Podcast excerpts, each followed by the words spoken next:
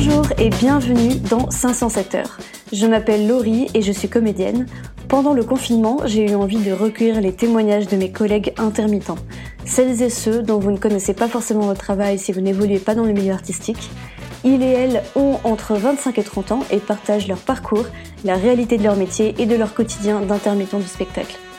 Il faut m'excuser pour la qualité du son de ce podcast car il a été réalisé pendant le confinement, mais je vous souhaite quand même une bonne écoute. Alors, vous avez certainement entendu le terme HMC euh, dans les précédents podcasts en vous demandant peut-être euh, ce que ça voulait dire. HMC désigne l'habillage, maquillage, coiffure. Donc, pour parler du département maquillage, je suis aujourd'hui avec Cécile, maquilleuse. Salut Cécile. Salut euh, Est-ce que tu peux me raconter comment tout a commencé pour toi? Alors, bah, quand j'étais au lycée, il y a eu une longue période où je savais pas trop ce que je voulais faire. Et c'est vrai que j'étais beaucoup plus portée sur l'art. Euh, j'ai fait une, filière littéraire et je savais absolument pas dans quoi me porter. Je suis passée par plein de phases différentes. Et euh, un jour, j'ai regardé bêtement une brochure de formation euh, post-bac et je suis tombée sur une double page montrant le maquillage artistique professionnel et je me suis penchée dessus. J'ai regardé pas mal de sites qui référençaient sur cette page et je me suis dit, c'est ça que j'ai envie de faire. Je sais pas pourquoi, je, je me suis dit ça. Et j'ai eu de la chance dans mon questionnement, parce que je suis tombée sur, je pense, la meilleure conseillère d'orientation que tout le monde devrait avoir, qui m'a dit, euh, bah, écoute, passe ton bac. Comme ça, tu auras ton bac. Il te reste un an à tirer, donc passe ton bac, ce que j'ai fait. Elle m'a ensuite conseillé de faire un CAP esthétique cosmétique en un an parce que comme j'ai eu mon bac, ça me permettait de squeezer une année de formation et de faire mon CAP esthétique, ce que j'ai fait. Et ensuite, j'ai fait une formation professionnelle en brevet professionnel esthétique cosmétique pendant deux ans pour mettre des sous de côté, pour avoir un diplôme en plus et euh, pour ensuite pouvoir ensuite monter sur Paris et m'inscrire dans l'école de maquillage que j'ai suivie, que j'ai eue. Et euh, pendant un an. Et c'était dix mois de formation assez intense, donc à Paris, dans l'école qui s'appelait Flavia Palmera. Et voilà, donc j'ai j'ai fait une formation qui m'a coûté quand même de l'argent aussi, parce que c'est une école privée, puisque le métier de maquilleur n'est pas reconnu par l'État. Mais euh, t'as fait comment pour, euh, pour payer l'école? Eh bien, j'ai fait un prêt à ma banque, et j'ai payé avec des économies que j'avais mis de côté, et ça m'a coûté euh, en tout et pour tout, hormis l'inscription qui m'a coûté quand même 8000 euros, euh, plus le matériel, je pense que c'est une année qui s'est euh, 15 000 euros, un truc comme ça, facile. Entre le matériel à racheter tous les mois, parce que ben, forcément les consommables, le loyer, des choses comme ça. Voilà, c'était pas une année évidente. Heureusement que j'avais mon chômage, mais euh, bah, des fois il y avait des mois où je mangeais pas forcément très bien ou pas beaucoup, pour faire des économies, donc euh, ça a été un peu compliqué. Et puis euh, c'est comme ça qu'après j'ai su que je voulais travailler dans l'audiovisuel, donc tout ce qui est tournage, cinéma, travailler avec les gens de manière globale, mais pas vraiment pas dans la mode, parce qu'à la base j'étais formée pour aller dans la mode, et euh, c'est pas ça qui m'a plu. Et j'ai fait des stages dans des écoles de cinéma, et ça m'a plu d'autant plus. Voilà. Et du coup, comment, après avoir fait euh, cette école à Paris, donc, euh, comment ça s'est passé pour toi? Tu as pu travailler tout de suite après l'école? Alors non, ça a été très long ça a été euh, la première année, je pense que ça a été l'année la plus difficile parce que j'ai fait beaucoup de tournages, de projets bénévoles où je n'étais pas payée pour me faire des contacts, pour euh, me, faire un peu connaître, euh, ou faire un peu avoir des images à montrer à différentes personnes pour ensuite trouver du travail ailleurs. Donc, il faut avoir le nerf solide pour avoir énormément de refus ou de pas de réponse d'ailleurs de, différentes choses, de boîtes de production, de, personnes, de même de maquilleurs professionnels avec qui tu as peut-être envie de travailler, qui te répondent pas forcément, qui ont pas le temps, ce qui se comprend aussi parce qu'ils ont d'autres chats à fouetter. Et on va dire les deux premières années ont été compliquées parce que déjà au bout de la deuxième, de la première année qui a suivi ma formation, j'ai plus eu mon chômage, donc j'avais plus de salaire, j'avais plus de revenus. Donc ça a été compliqué pour payer mon loyer. Donc il fallait que je fasse des petits boulots à droite à gauche pour en, complément de, de mon travail que je voulais faire, parce que mon objectif c'était de devenir intermittent du spectacle. Mm. Et on a beau dire que 507 heures sur une année, c'est pas beaucoup. Pour un intermittent, c'est compliqué. Et ouais, complètement. C'est un peu là où, euh, où, je voulais en venir. D'ailleurs, euh, comment, comment est-ce que tu expliques que ce soit aussi difficile d'avoir 507 heures? Parce que quand on n'a pas les contacts, quand on n'a pas euh, les tips, quand on n'a pas les conseils pour euh, pouvoir, euh, bah, pour pouvoir travailler en fait, tout simplement, ben, on peut pas toujours compter sur la chance ou tout ça. Des fois, il y a le culot aussi, et c'était, ouais, ça a été compliqué. Et puis après, tu rencontres les bonnes personnes. Euh, j'ai rencontré des, des, gens, j'ai fait des stages. Euh, je suis allée par exemple au Manoir de Paris où j'ai rencontré beaucoup de comédiens qui ensuite m'ont permis de travailler sur des petits tournages bénévoles aussi, mais ça m'a permis de rencontrer des techniciens. Et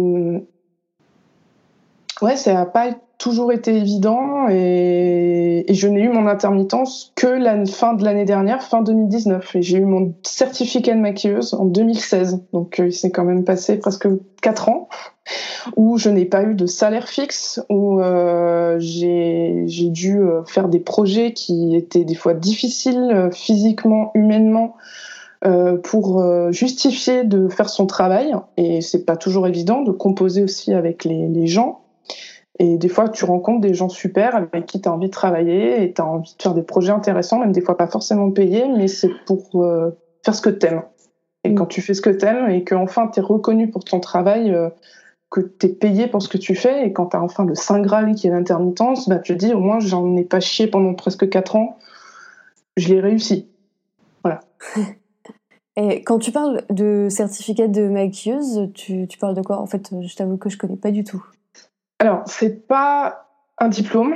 Donc, le certificat, il est là juste pour faire joli, parce que, comme je l'ai dit tout à l'heure, euh, il n'y a pas de diplôme d'état de maquilleur, euh, parce que c'est que des écoles privées pour délivrer une juste euh, pour dire vous êtes maquilleur parce que vous avez suivi une formation.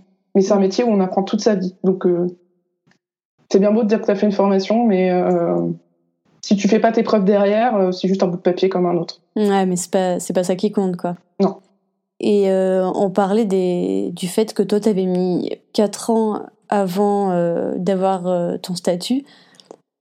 mais est-ce que tu sais combien de temps tu passes à démarcher dans l'année juste pour avoir tes 507 heures? C'est beaucoup de temps alors certes, on dit que les, les intermittents de spectacle sont des feignants.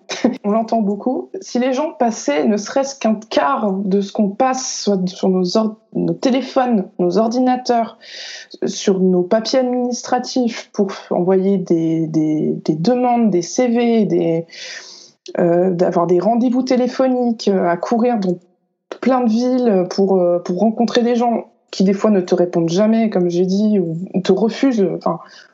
On prend, euh, je, ne saurais pas compter le nombre de refus qu'on peut se prendre euh, alors qu'on pense être capable de ça, mais que ben il y a beaucoup de monde pour très peu de place, donc pour se donner euh, de la place à tout le monde, c'est très compliqué. Donc oui, 507 heures, c'est pas grand chose. En soi, oui, c'est pas grand chose, mais on passe plus de temps à démarcher, à faire des envois de candidatures. Quand on travaille, ben ouais, c'est du travail, c'est avant, pendant, après. Euh, des fois, on, fait des, semaines de, 48 heures euh, de travail euh, et on n'est on n'est pas aussi bien payé que les gens le pensent non plus. En tant que technicien, on, on, des fois, on fait de la prépa, donc avant projet, ou des fois, on n'est même pas payé. C'est quoi de la prépa? La prépa, euh, par exemple, euh, en tant que maquilleur, par exemple, c'est euh, tout ce qui est préparation des maquillages pour les personnages qu'on doit préparer. Par exemple, si on doit faire une perruque, si on doit faire des prothèses, c'est des choses qu'on fait avant projet où on rencontre des fois les comédiens avant pour euh, voir s'ils ont des, allergies, s'ils ont des restrictions, euh, euh, voir si le réalisateur a des demandes, la production pareil. Faire des estimations de budget pour savoir combien d'argent on a à disposition ou on propose un budget pour valider ou non pour l'achat de matériel, pour la préparation. Donc des fois sur un projet qui peut avoir lieu en novembre, et ben on le prépare pendant l'été parce que euh, ben il faut caser les autres projets, il faut prendre le temps de, de, de s'organiser un planning sur euh, euh, bah, à telle date il faut que tel projet soit prêt, donc deux jours, enfin deux jours, deux mois avant, il faut que j'ai acheté tout le matériel, que j'ai déjà préparé matos. Donc que t'aies fait tes factures, tout ça. Que t'aies fait des factures, tout ça effectivement et et des fois, ce temps-là, ce temps-là, c'est du temps qu'on ne passe pas sur des projets où on est payé et où des fois nous ne sommes même pas rémunérés. C'est du temps qu'on prend sur notre temps libre pour, euh, pour travailler ensuite. Et ça, les gens ont tendance à l'oublier parce que euh, ils disent que nous, on est payé par, euh, par Pôle emploi parce qu'on est des tirs au flanc et tout ça, mais il y en a qui font plus de 507 heures par an et qui ne sont pas rémunérés par Pôle emploi parce qu'ils ont un taux horaire plus élevé que les autres et du coup, bah, ils n'ont pas besoin d'être aidés par Pôle emploi. Faut pas oublier que c'est un statut précaire et que on travaille pas tous les mois de l'année. Il y a des mois où on travaille moins que d'autres. Et des fois, faut se réinventer. Faut soit euh, des fois tu tu, tu es maquilleur un jour et puis des fois bah, on a besoin de renfort euh, sur euh, peut-être d'autres postes. Enfin, on a une casquette. Après, on essaie de rester sur cette casquette, mais on n'est pas. Je connais des comédiens qui font aussi de la, ce qu'on appelle de la régie sur des projets, qui font de la mise en scène, qui font de la réalisation. Enfin, je reste dans mon domaine de prédilection, mais euh, c'est, on n'est pas fermé à une seule chose. Ouais, puis euh, tu vois, j'ai l'impression que parfois c'est compliqué parce que tu peux pas te permettre de trop déborder, de faire euh, trop trop de, de, boulot différents parce que on veut tellement te, te, te, caser dans un seul corps de métier que du coup si t'en fais trop, et eh ben on te prend pas au sérieux.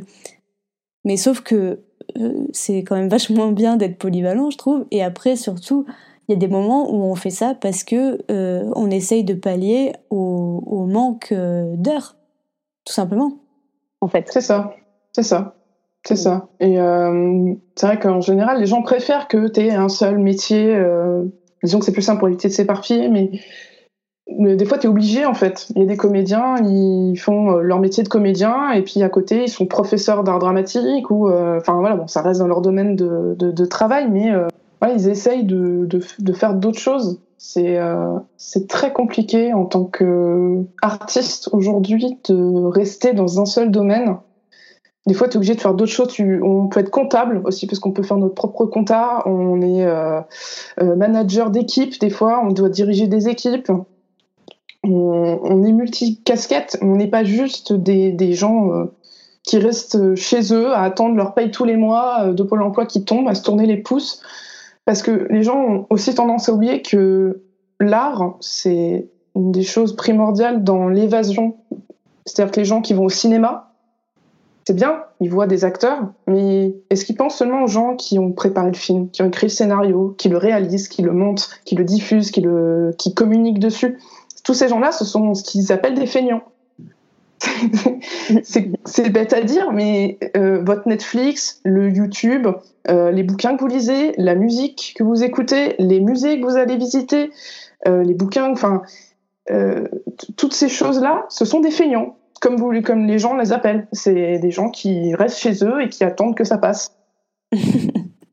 Oui, alors, bon, heureusement, euh, pas tout le monde pense ça, hein, et on n'est pas du tout en train de, faire euh, une généralité, bien sûr. Euh, pour en revenir au métier de maquilleuse, donc au tout début, je vous ai dit HMC, HMC qui désigne pour rappel habillage, maquillage, coiffure. Je vais faire un, un, raccourci exprès, mais tu vois, on pourrait très bien se dire oui, oui, bon, bah c'est bon, maquilleuse, c'est facile, voilà, elle met elle met de la poudre et tout. Euh, on la voit faire des retouches, euh, voilà, de temps en temps, et puis, euh, puis, puis voilà, terminé quoi. C'est beaucoup plus complexe que ça en vrai. Oui. c'est pas juste. je prends mes pinceaux, je prends mon fond de teint et je le mets sur la personne.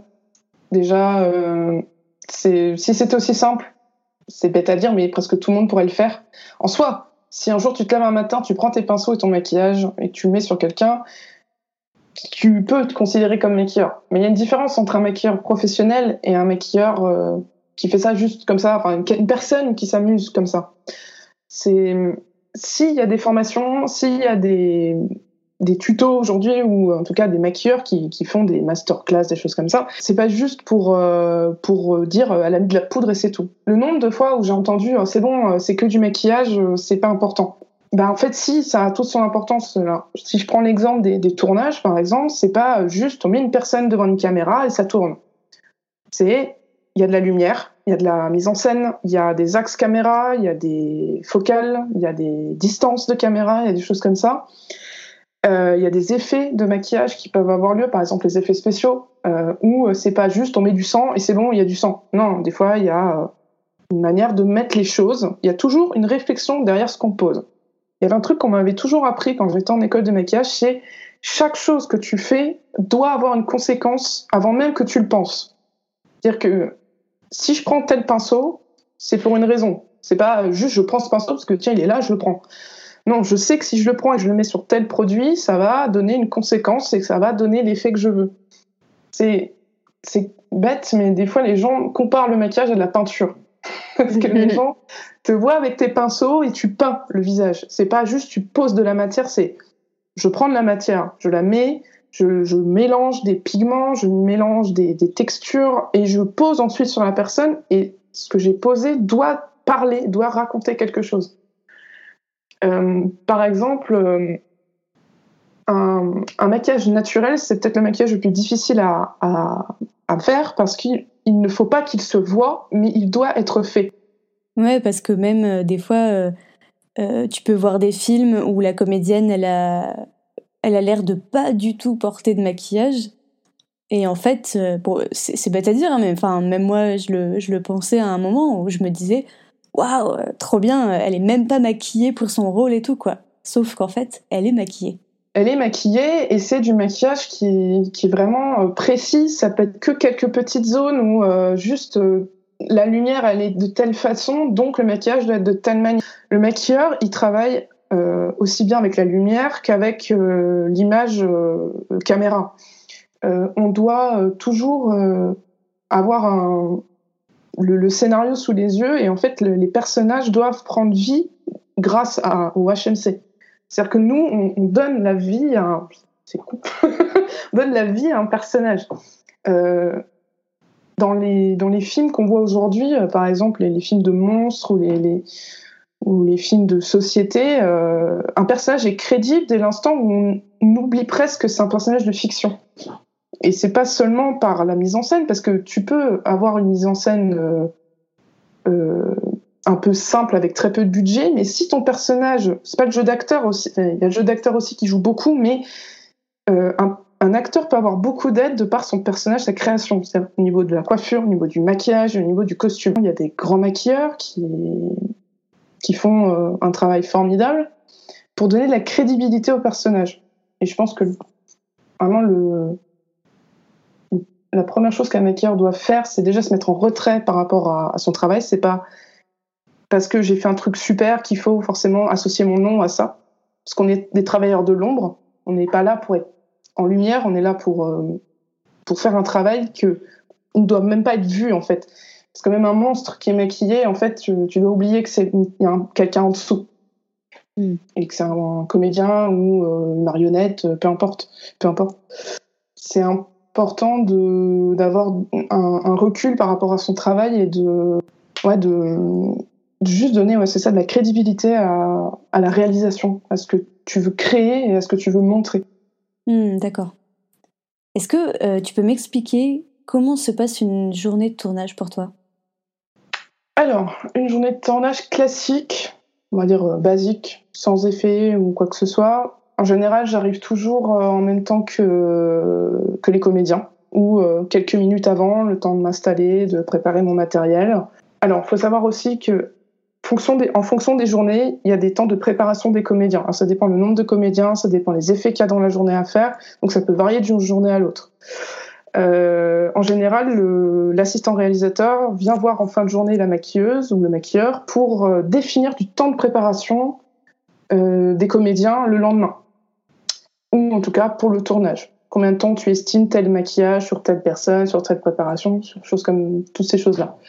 Donc, faut prendre en compte un minutage, puisque il euh, n'y a pas que moi qui travaille, il euh, n'y a pas que les maquilleurs qui travaillent, il y a aussi la mise en scène, la lumière, la machinerie, euh, la régie, tout ça.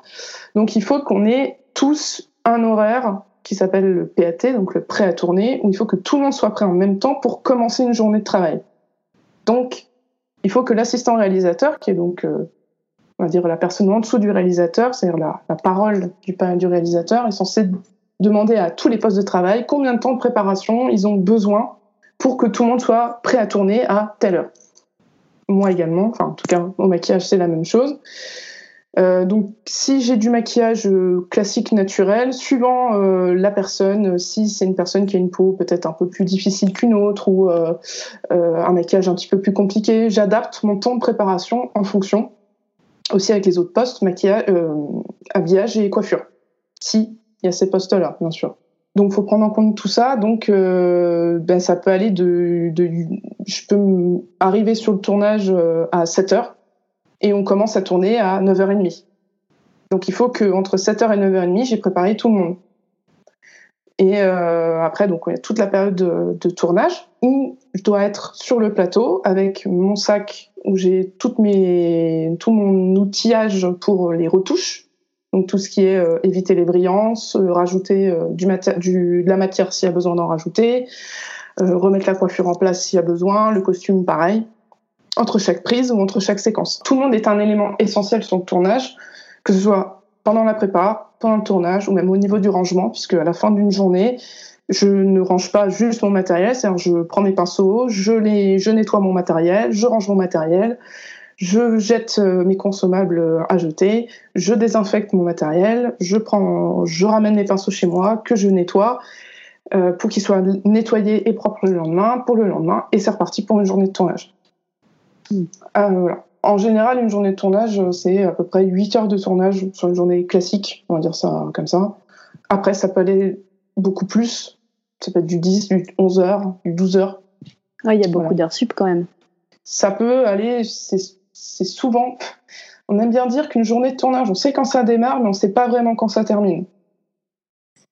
Pendant le confinement, euh, il y avait euh, pas mal de solutions qui étaient euh, proposées pour la reprise des tournages, et j'ai vu que éventuellement il proposerait aux, aux comédiens de faire un appel visio avec les maquilleurs, enfin avec l'équipe du HMC, pour, euh, qu'ils puissent se maquiller euh, eux-mêmes et que le maquilleur ou la maquilleuse donne euh, des directives directement par visio. T'en penses quoi? Moi, j'en pense que c'est. En fait, c'est un peu. Alors, d'un côté, je peux comprendre, au vu de la situation actuelle, de prendre des dispositions sanitaires pour qu'on évite de se transmettre la maladie. Après, euh, si absolument ils veulent absolument des maquillages euh, ratés, parce que c'est clairement ce qui peut potentiellement se passer, je pense qu'il va falloir euh, changer drastiquement notre manière de travailler. Alors que pour la majorité du temps, en maquillage surtout, on est quand même des personnes normalement, généralement très hygiéniques. C'est-à-dire qu'on fait quand même attention au matériel qu'on utilise, on évite d'utiliser le même pinceau sur deux personnes différentes on, on essaye d'avoir euh, chaque produit qu'on a utilisé, de, de faire euh, des trousses individuelles pour chaque comédien, euh, que ça soit associé au niveau de la carnation et tout ça, mais même au niveau hygiène, c'est quand même beaucoup plus agréable, non seulement pour nous, parce qu'on on s'y retrouve mieux, mais aussi pour le comédien. Savoir que le rouge à lèvres qu'on a mis, il ira pas sur une autre comédienne ou un autre comédien. Après, euh, si pendant un temps il va falloir euh, prendre des dispositions où on va devoir être en retrait par rapport à, notre travail, bah, bien évidemment qu'on sera obligé de le faire. C'est juste pour une question de sécurité pour tout le monde. Euh, après, je pense que sur la durée, ça sera pas possible parce qu'on a besoin d'un œil professionnel pour savoir si le travail a été bien fait ou non, en fait. Et, après, il y, a des choses, euh, il y a des choses qui sont beaucoup trop difficiles à faire. Par exemple, tu étais sur une série où tu devais faire des grands brûlés. Je vois mal un comédien se faire tout seul son, son maquillage de grand bleu. C'est ça, même avec les meilleures explications du monde, quelqu'un qui a jamais tenu un pinceau de sa vie, ou qui n'a pas utilisé certains produits de maquillage, tu auras beau tout lui expliquer de A à Z, enfin, les résultats ne seront pas, sera pas le même parce que déjà, tu vas falloir prendre le temps d'expliquer, de poser les produits, de les travailler d'une certaine manière. C'est déjà, quand on sait que pour certains maquillages, on peut mettre deux à trois heures, voire plus de prépa, à quelqu'un qui n'a jamais fait ça et qui doit se maquiller des fossiles de l'arrière de la tête toute seule, euh, c'est pas possible en fait. Enfin, c'est physiquement pas possible. Alors, pour les gens qui disent que c'est que du maquillage et que c'est facile, bah faites-le. Prenez des pinceaux et faites-le. Enfin, je vais pas dire un, boulanger, c'est facile de faire des viennoiseries, c'est facile de faire du pain. C'est c'est pas pour rien qu'il y a des boulangers. C'est pareil, l'électricité, c'est pareil. C'est pas parce que euh, euh, faut changer une ampoule, ça y est, je suis électricien. Non, c'est un métier, c'est des formations, c'est des gens qui sont qui ont suivi des formations pour faire ça. Donc, euh, de dire que on met que de la poudre et du fond de teint. oui, bien sûr. Bah vas-y, je t'en prie. Prends mes pinceaux et vas-y, c'est la fête. et donc. Est-ce que tu aurais autre chose à rajouter sur le métier de maquilleur? Je pense qu'on a déjà abordé pas mal les points importants, en tout cas de la de l'aspect en tout cas du travail de maquilleur et de, tout ce que ça peut impliquer. Après, euh, est-ce que j'ai été vraiment au fond des choses? Je suis pas forcément sûre. Mmh. Euh, en fait, il y a tellement de choses à, à dire que c'est compliqué de tout synthétiser parce que chacun a son parcours différent, chacun a ses compétences différentes. Et c'est euh, assez compliqué en fait de, de tout euh, réduire à quelques minutes sur 4-5 euh, ans d'expérience, parce qu'encore aujourd'hui, même si j'ai 4, 4 ans d'expérience dans le domaine, j'apprends encore aujourd'hui et j'apprendrai toute ma vie. Et j'espère que ce métier, ça restera mon métier aussi longtemps que possible, parce que c'est un métier difficile et pas seulement de maquillage, dans tout domaine confondu parce qu'il faut savoir euh, s'imposer sans trop l'être, sans trop s'imposer, et prouver qu'on est, qu'on est compétent dans ce qu'on fait sans trop en faire non plus. Enfin, c'est... c'est quoi qui te fait continuer? Parce que tu vois, c'est, tu vois depuis tout à l'heure, on, mm. On, voit quand même que, que c'est la galère, quoi. Oui. Pourquoi tu continues? Je continue parce que je me vois rien faire d'autre en fait. Enfin, j'ai pour avoir eu l'expérience professionnelle d'avoir travaillé dans un institut. Si un jour je dois me dire que je dois refaire ce travail parce que euh, j'ai peut-être pas d'autres solutions qui se présentent devant moi, mais je voudrais pas en fait. C'est-à-dire que même si un jour je dois arrêter le maquillage, je voudrais pas arrêter de travailler dans un domaine artistique parce que derrière, derrière un bureau, ça ne m'intéresse pas. De devoir euh, travailler pour, euh, pour une, pour une entreprise ou enfin pour moi je travaillais pour Yves par exemple quand j'étais en quand j'étais en entreprise en, esthétique euh, c'est trop trop de contraintes trop de choses comme ça alors que dans mon travail il y a des contraintes mais des contraintes que j'accepte parce que je suis capable de les surmonter et de et c'est tellement gratifiant de faire un travail où même des fois, t'es pas forcément, on te dit pas forcément merci, c'est pas ça que je recherche, c'est juste de faire quelque chose qui me fait kiffer et où je me sens bien et où le matin, quand je me lève, j'y vais pas à reculons. Si je dois arrêter le maquillage, c'est si un jour je me lève le matin et je me dis, putain, mon métier me gonfle. Là, je me dis, j'aurais peut-être fait le tour de ce que j'ai à faire et que ça sert plus à rien que je continue parce que tu, peux pas, tu peux pas faire ce métier sans passion, c'est ça que tu veux dire. C'est ça. C'est, enfin, je pense que pour tout le monde, on devrait pouvoir faire ce qu'on a envie de faire. C'est-à-dire que on passe déjà assez de temps comme ça dans toute notre vie à être à l'école, à en formation, à travailler, et ensuite seulement tu es un peu peinard quand tu es en retraite, et encore si tu as une retraite, que si tu passes les trois quarts de ta vie à faire quelque chose que t'aimes pas, putain, mais au secours, l'enfer. Non, ça je pourrais pas. C'est pas seulement une passion, c'est juste une liberté de se dire que le matin, quand tu te lèves, que tu pars travailler, après tu réalises que tu vis quand même, un, tu fais un travail que t'aimes, avec tout ce que ça implique. Ben en fait, ça fait du bien.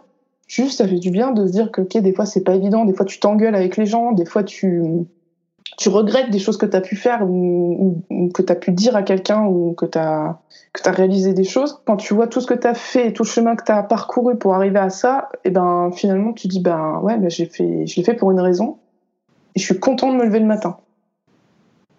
Je suis content de le faire. Et ça c'est cool. même si c'est dur, même si en ce moment on ne sait pas trop où on va, on ne sait pas trop dans quelles circonstances on va pouvoir reprendre le travail, et eh ben on le reprendra de quelque façon que ce soit, on le reprendra et même si ça sera peut-être contraignant pendant quelques temps, eh ben ça sera contraignant, mais au moins on le fera. À ton avis, pourquoi est-ce que on retient seulement le côté euh, paillette de ce métier? Pourquoi est-ce qu'on retient que le côté euh, bah, euh, dans ce milieu-là, on gagne énormément d'argent alors que en fait on voit bien que c'est absolument pas le cas pour beaucoup de monde? si s'il passait ne serait-ce qu'une journée ou même peut-être un peu plus longtemps, une semaine dans la vie d'un intermittent du spectacle, lambda, le plus basique possible, qui a 507 heures, qui, qui fait. Je pense que si tout le monde se mettait un petit peu à la place de ces personnes-là, je pense que ça pourrait changer les mentalités de beaucoup de monde. Et c'est pas que des paillettes. Et en général, les paillettes, c'est c'est pas forcément les personnes qui devraient les avoir, les paillettes.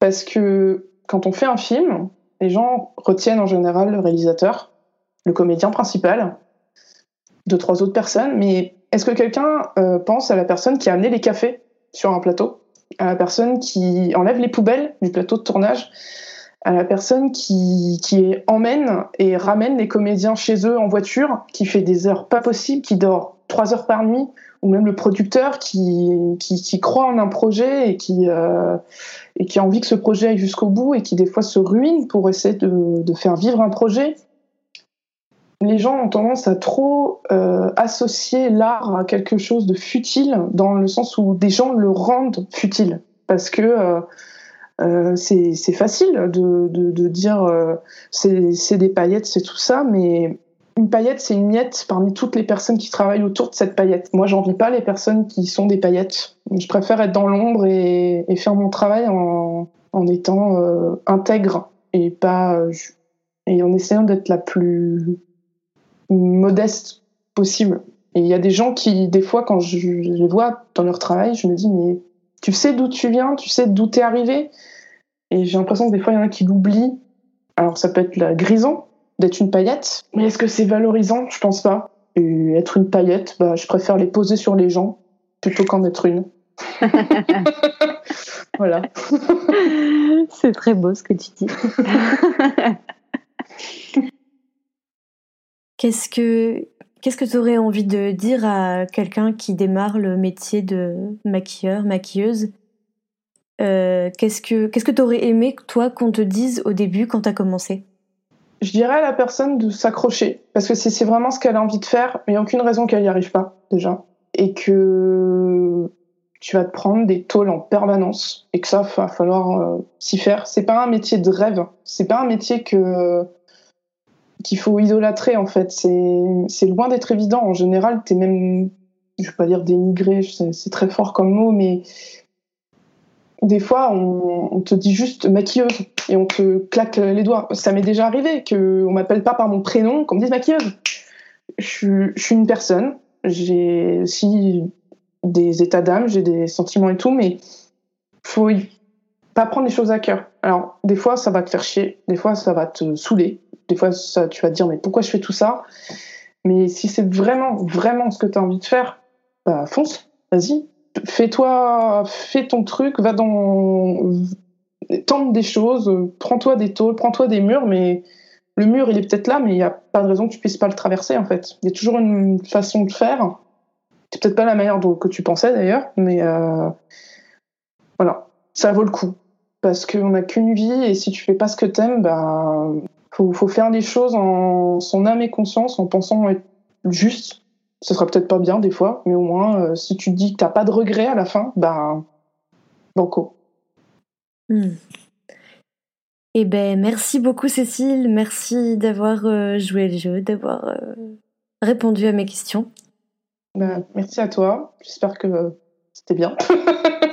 bah oui, moi je crois que tu as amené une autre réflexion qu'elle mérite d'être entendue et, et voilà. En tout cas, moi, ça m'intéresse. Donc, euh, merci à toi, Cécile. Merci beaucoup. Merci à toi. Merci d'avoir écouté 507 heures. Vous pouvez retrouver les informations évoquées dans ce podcast en barre d'infos. N'hésitez pas à nous faire des retours si vous le souhaitez. 507 heures revient toutes les semaines avec un métier et un intermittent différent. À bientôt!